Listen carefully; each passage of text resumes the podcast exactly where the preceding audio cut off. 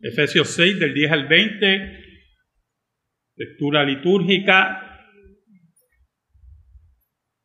Una lectura muy conocida por aquellos que han pertenecido al mundo evangélico, cuando hablamos de la armadura de Dios.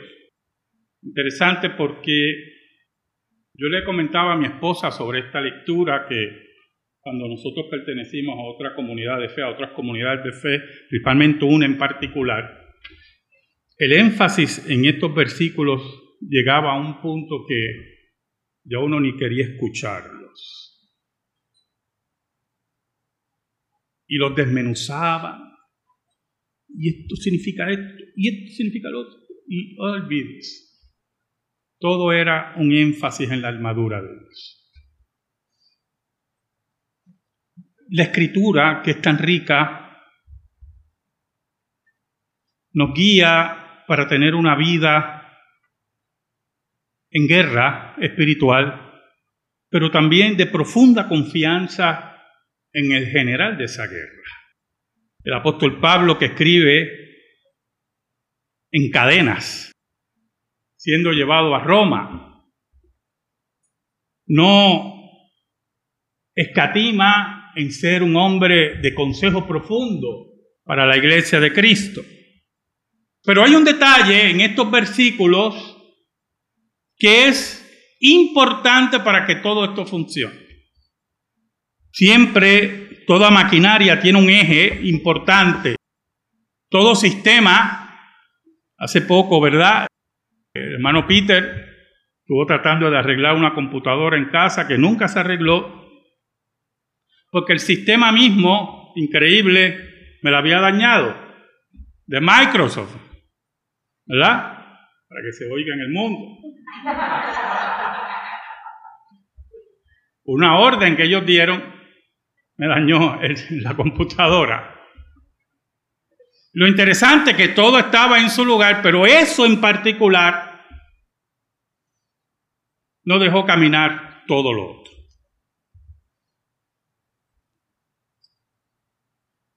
Y es importante en estos versículos de ir más allá de desmenuzar, ver el eje para que la armadura de Dios sirva como debe servir.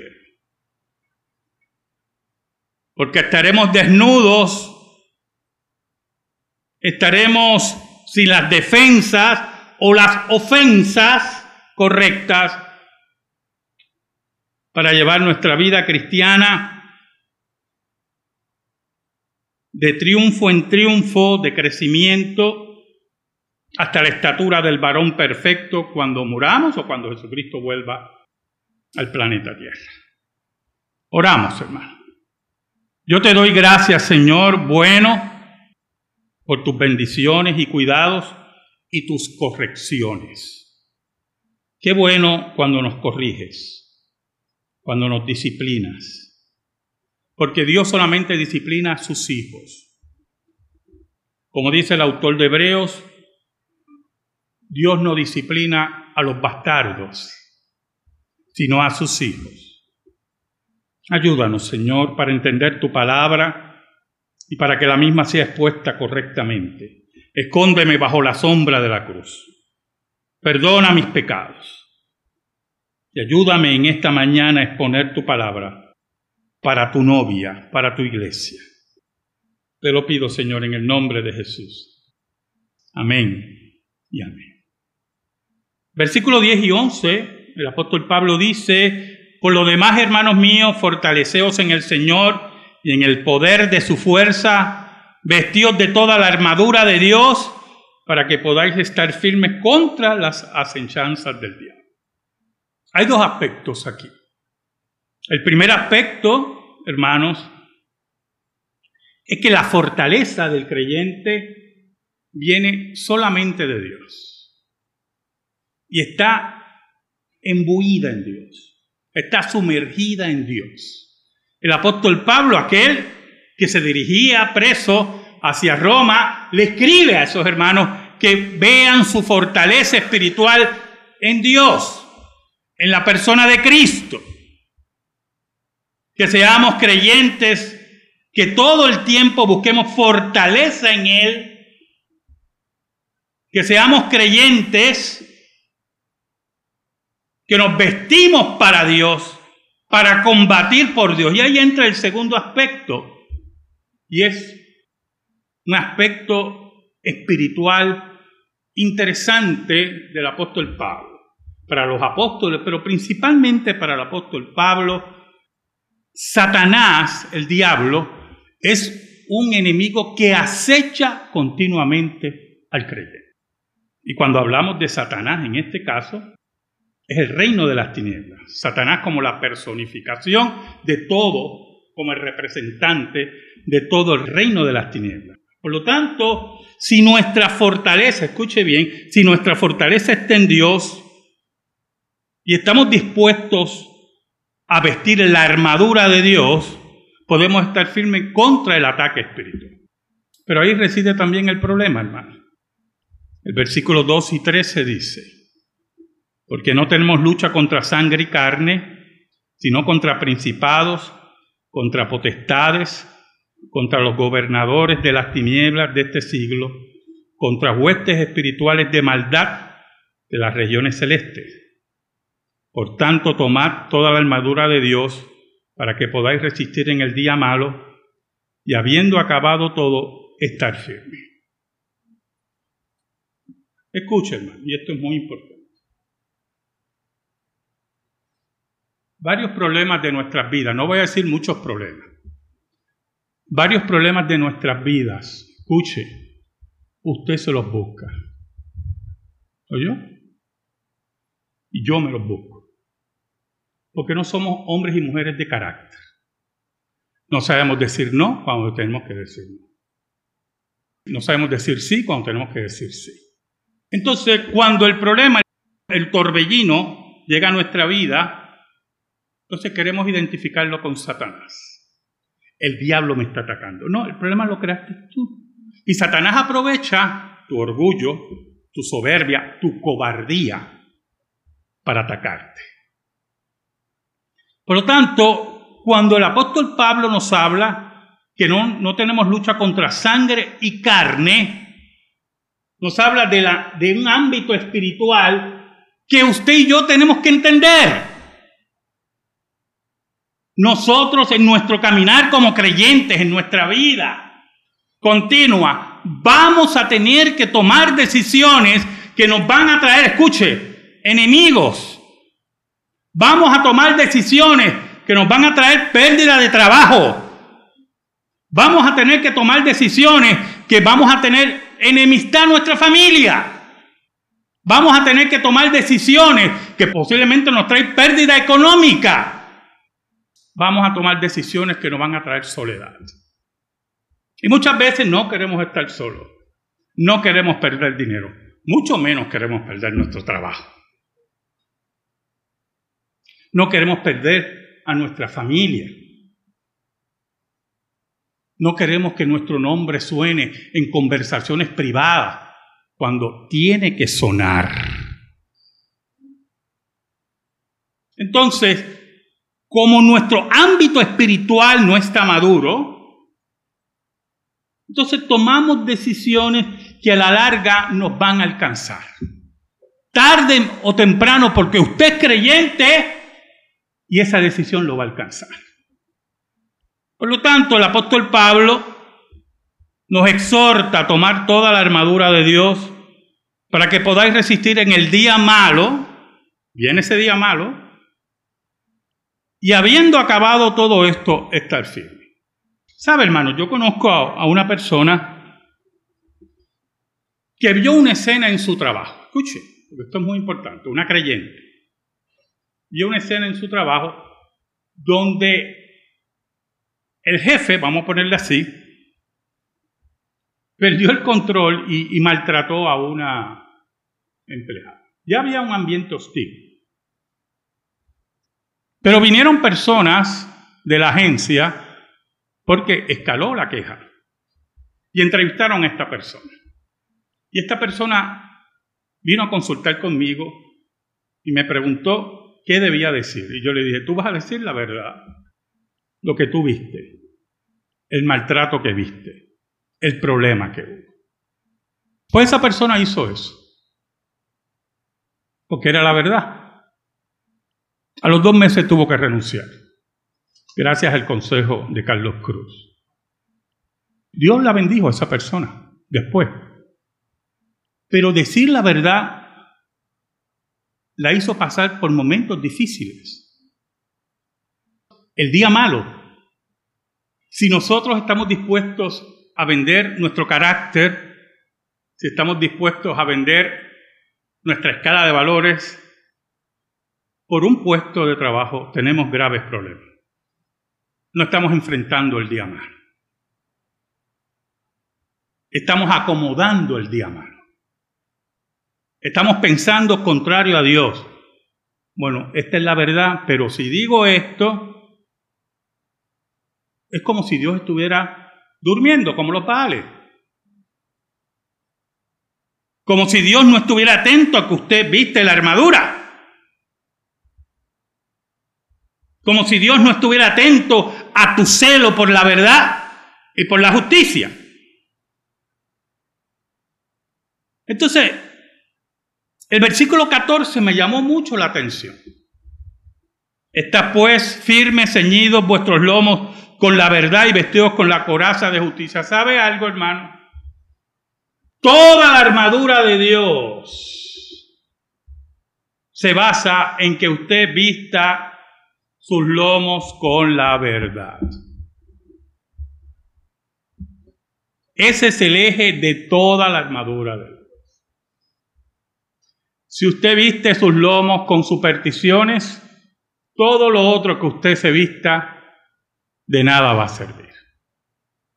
Por ejemplo, hermano, si usted cree firmemente que Satanás tiene la capacidad, como en las películas de Hollywood, de tirar vasos, silla, de una casa, yo no sé, que usted entra así como el exorcista y levanta la cama o vira el cuello al revés, si usted cree en eso, siendo creyente, usted ya tiene un problema, porque usted tiene una mala interpretación del mundo espiritual, que no responde a la verdad. Y al no responder a la verdad, usted va a accionar todo el tiempo con eso y va a crear otros ambientes y usted llega a su casa y se cae una taza y va a creer que el diablo está tumbando. Y ustedes se ríen, pero es así, hermano. Es así. Y detrás de todo va a haber un demonio, porque tiene un concepto equivocado del mundo espiritual. Si usted cree que todos los predicadores, porque para usted se le hace difícil pensar que un hombre que menciona a Dios se pare frente a la televisión y mienta y usted cree que todos dicen la verdad, usted tiene un grave problema. Si usted cree que todas las viejitas que dicen que vieron un ángel, vieron un ángel porque es una viejita y no va a mentir, usted tiene graves problemas. Graves problemas.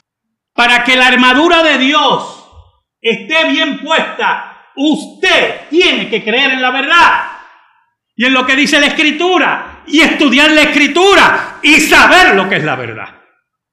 Porque cada aspecto que usted malinterprete del mundo espiritual y de la pecaminosidad de los seres humanos va a afectar toda la armadura de Dios. El versículo 15 dice, calzados los pies con el presto del Evangelio de la paz. Si usted cree que predicar el Evangelio es llevar mil testimonios, de gente que usted ni ha corroborado, si dicen la verdad. Cuando la predicación del Evangelio no es un testimonio, la predicación del Evangelio es el Gólgota, la cruz, lo que Cristo hizo por nosotros. Si usted cree que llevar el Evangelio, hermano, es decirle a la gente que puede decidir por Cristo, o crea, como vi predicadores en mi tiempo, un timing y empieza usted a decir, faltan 20 segundos, pasa al frente y del segundo 20 al 19 pasan 10 minutos, pues tenemos un problema. No es una predicación del Evangelio porque no se basa en la verdad, que es el eje de todo. No trae paz. ¿Sabe, hermano? ¿Sabe lo que es la paz? El Evangelio de la paz, dice aquí el apóstol Pablo. Usted sabe por el Espíritu de Dios, convencido por el Espíritu de Dios, que usted es un pecador y va a la condenación eterna y Cristo murió por usted. Y que todos sus pecados fueron llevados a la cruz. Y por el Espíritu de Dios usted entrega su alma a Jesús arrepentido, va a llegar la paz a su vida. Va a ocurrir como saqueo, hermano. Qué cosa tremenda lo de saqueo, yo hermano. Hombre rico, un hombre que el imperio romano lo quería mucho y estaba solo, triste y sin salvación. Y un día Jesús apareció. Y cuando Jesús fue a su casa y Jesús le habló de, la vida eterna, él quería entregar todo su dinero y aquel que le he robado le voy a dar cuatro veces lo que he robado. Y Jesús dijo, hoy la salvación ha llegado a esta casa. Es la paz que el mundo no puede dar. Eso es el Evangelio. Pero cuando crees que el Evangelio es un Evangelio de obras, cuando crees que el Evangelio es un evangelio de ayunos, perdidos y todas esas cosas. No hay paz, hermano.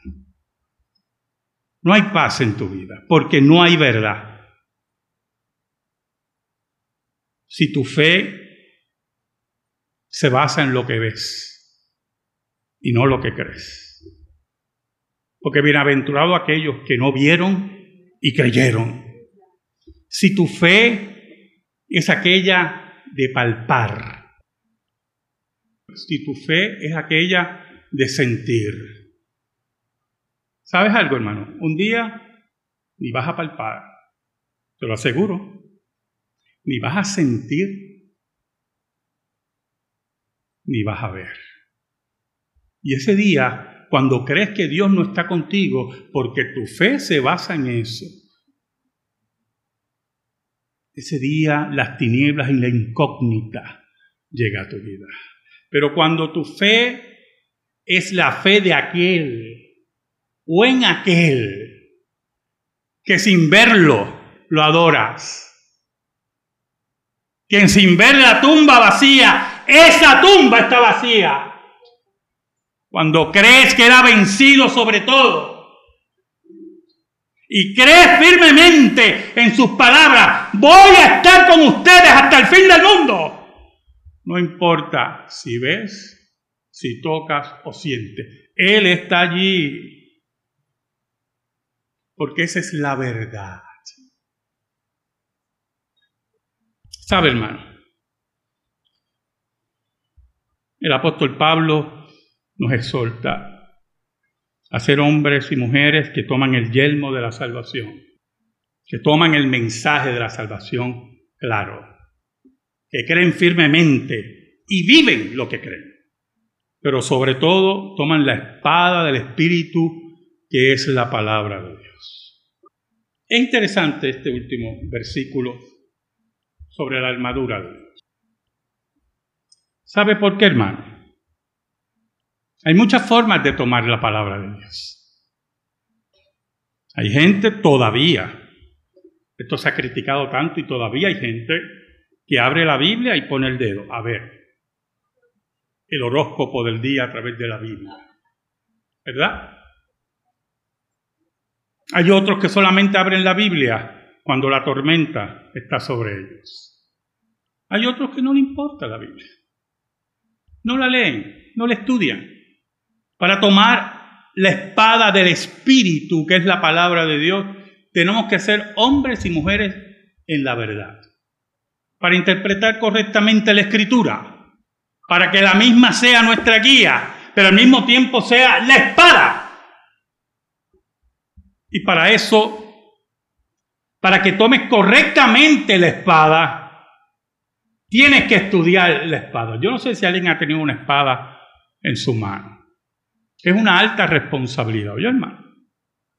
Si es una buena espada, está hecha de un buen metal, es de dos filos, muy peligrosa, muy peligrosa si no sabe usarla. Por lo tanto, se le enseñan técnicas a las personas para usar la espada. Y si es la espada de un samurái, uh, es mejor ni que la saque de la vaina. Utilizar una espada conlleva unas técnicas. Para que la espada del Espíritu, que es la palabra de Dios, sea utilizada por ustedes y por mí, tenemos que aprender las técnicas del Espíritu. Tenemos que estudiar la Escritura.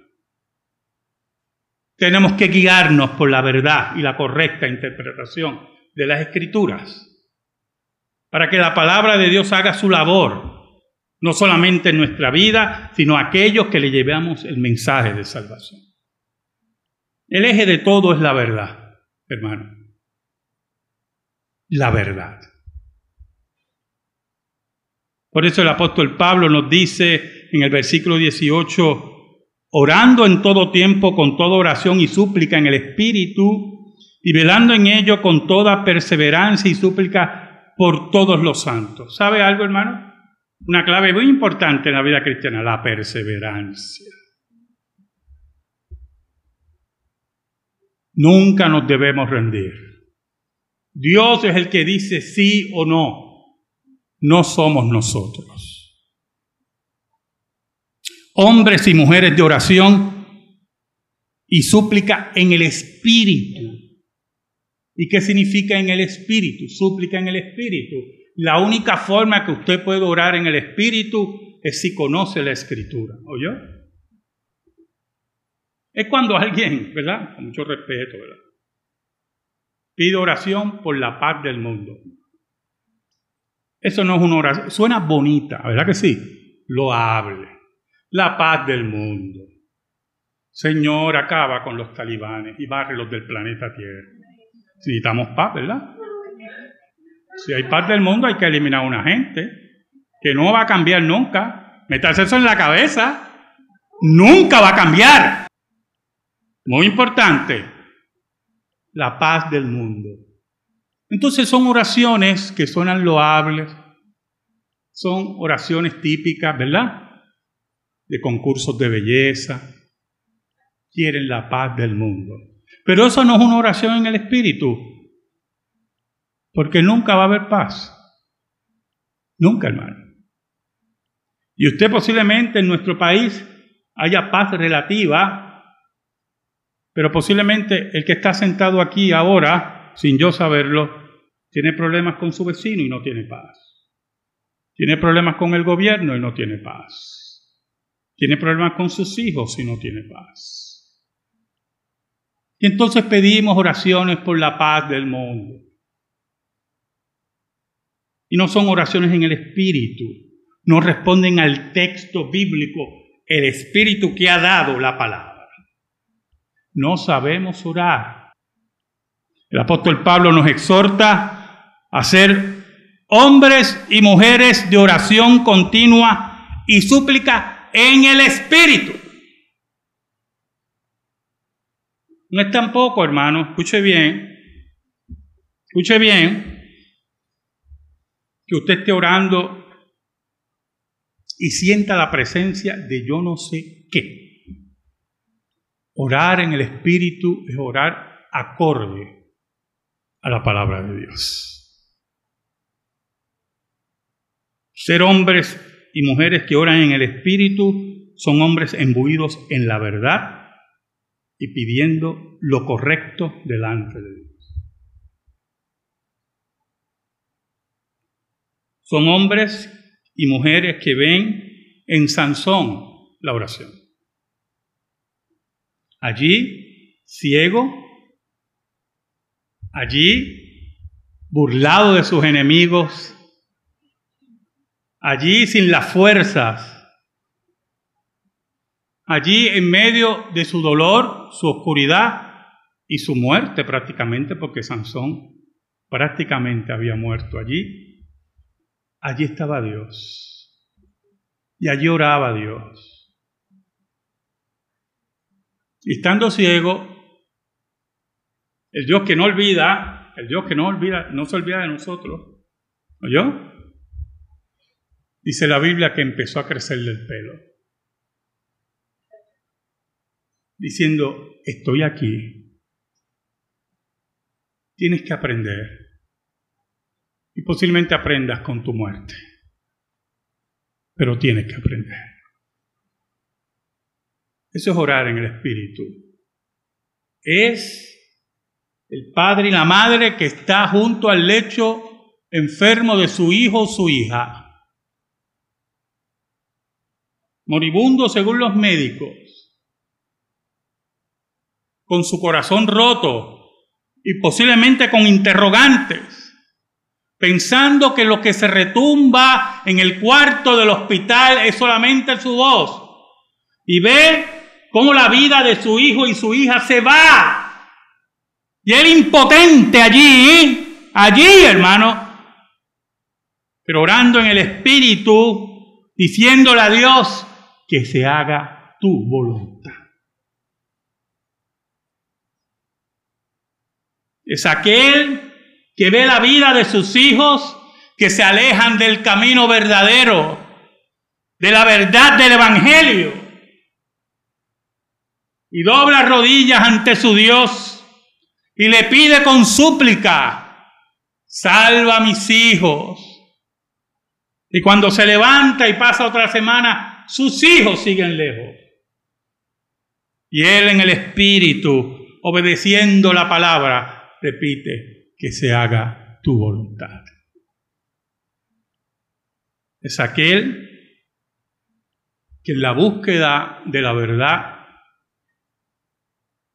no decide locamente por cualquier organización religiosa, por conveniencias, o por paz falsa, sino le pide a Dios, guíame y ayúdame a entender tu palabra para estar en tu voluntad. Es aquel que espera. Esperar es muy importante, yo hermano, en la fe cristiana. El que no espera tiene graves problemas es aquel que ora a Dios y le pide y espera, sabiendo, como dice el Evangelio, porque ora en el Espíritu, que Él sabe lo que usted necesita. ¿Usted oyó eso? No lo que usted cree que necesita. Él sabe lo que usted necesita. Usted posiblemente cree que necesita otra cosa. Y Dios sabe que no lo necesita. Y dice, velando en ello con toda perseverancia y súplica por todos los santos. Es aquello cuando oramos por nuestras iglesias hermanas, oramos por nuestros hermanos enfermos, oramos por nuestros hermanos que se alejan y queremos que vuelvan.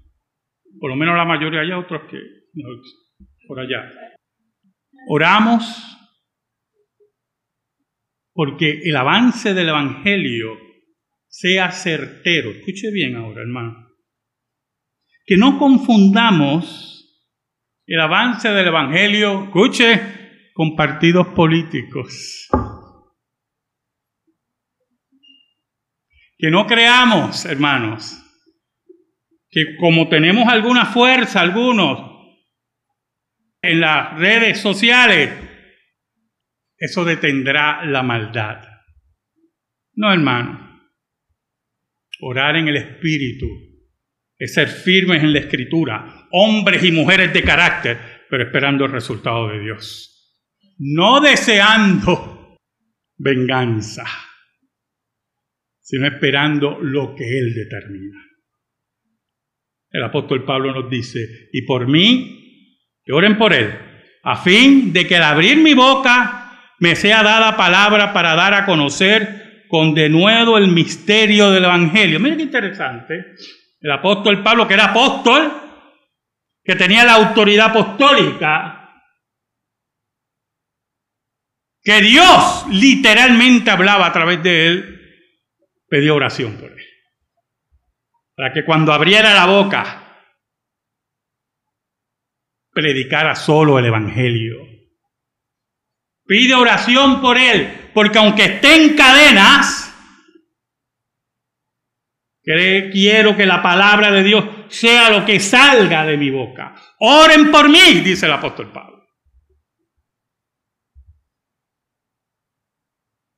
Es aquel, escuche bien, es aquel que siendo apóstol a los gentiles, autoridad increíble dentro del cuerpo de Cristo, se humilla ante la iglesia, se humilla ante Dios y pide oración.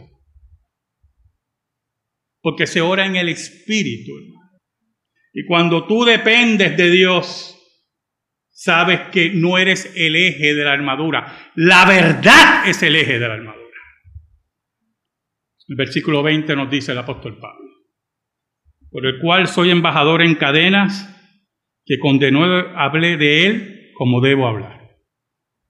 ¿Sabe, hermano? Lamentablemente, yo no duermo mucho. Digo lamentablemente porque necesito descansar. Pero mi sistema, pues, no sé. Y regularmente me despierto de tres y media a cuatro de la mañana, regularmente, a las tres de la mañana. Se me hace muy difícil volver a dormir. No me empiece a escribir a las tres y media de la mañana, por favor. el pastor está despierto, déjeme escribirle. Pues aprovecho para orar. Oro y al mismo tiempo pues, llegan las preocupaciones, las decisiones que hay que tomar. Pero subir cada domingo aquí me conlleva mucha responsabilidad. Y sinceramente, como John Knox decía, ¿verdad? Tengo mucho temor al subir aquí. Le pido al Señor sabiduría. Le pido al Señor que me guíe. El predicador que no tiene temor de predicar la palabra, en el sentido de que yo sé porque está muy seguro en él, que yo voy a hablar lo correcto y va a salir bien, pues tenemos un problemita ahí. Porque todos somos pecadores. Todos pasamos esas mareas emocionales. Todos nos enfermamos. Pero es interesante ese versículo 20. Por el cual soy embajador en cadenas. Mire qué cosa tremenda. Las cadenas sobre un hombre que era ciudadano romano de nacimiento, algo muy difícil en esa época.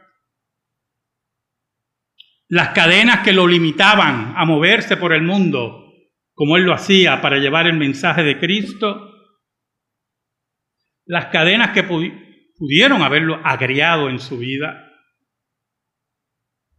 Él las convierte en señal de ser un embajador, porque donde se mueva, donde esas cadenas lo lleven, donde el imperio romano lo dirija, es importante que el imperio romano sepa, y ustedes hermanos sepan, que donde yo me mueva, con o sin cadena, allí, allá, voy a proclamar el mensaje de Cristo. A sus carceleros, a los oficiales del imperio, aún en la corte del, César. Es tener la armadura bien puesta, pero sobre todo proclamar la verdad. ¿Sabe, hermano? Juan nos dice que todo aquel que es amigo del mundo es enemigo de Dios. Y en estos tiempos que nuestra libertad como que es afectada un poquito, le digo un poquito, hermano, no tener libertad, nosotros no sabemos lo que es eso todavía. Nosotros no sabemos nada. Y usted debe pensar, pastor, usted tampoco tampoco. Pero como yo he leído mucho en relación a lo que es perder la libertad. Pero a nosotros que nos han movido un poquito la libertad, y veo que la gente, los cristianos principalmente, se espantan terriblemente. Pensemos en el apóstol Pablo. Ese que tenía privilegios, ciudadano romano, hombre de paz, como era el apóstol Pablo, es apresado, perseguido, humillado y aún frente al César, allí en cadenas, como él dice, proclama el Evangelio. ¿Sabe algo, hermano? No hay cosa más tremenda que te come el corazón que conocer la verdad. Cuando tú conoces la verdad, cuando tú estás convencido de la verdad, y hay algo muy importante de la verdad, y terminamos en esta tarde. La verdad tiene aplicabilidad. Oye, hermano. Cuando hablamos que Dios cambia las vidas, nosotros vemos las vidas cambiadas. Cuando hablamos que la verdad cambia las sociedades, nosotros hemos visto sociedades cambiadas. Cuando hablamos que la verdad cambia a la familia, a los padres, a los hijos, nosotros hemos visto eso, porque así es la verdad. Pero cuando hablamos de ideologías, y hablamos de utopías que nunca se cumplen. Ahí podemos separar la paja del grano. Ahí podemos separar la verdad de la mentira. Y cuando usted conoce la verdad, cuando usted ve la aplicabilidad de la verdad, puede estar en cadenas, puede estar preso, Puede estar al borde de la muerte como Sansón. Y su alma, su corazón descansará. Porque el dador de la verdad controla todas las cosas.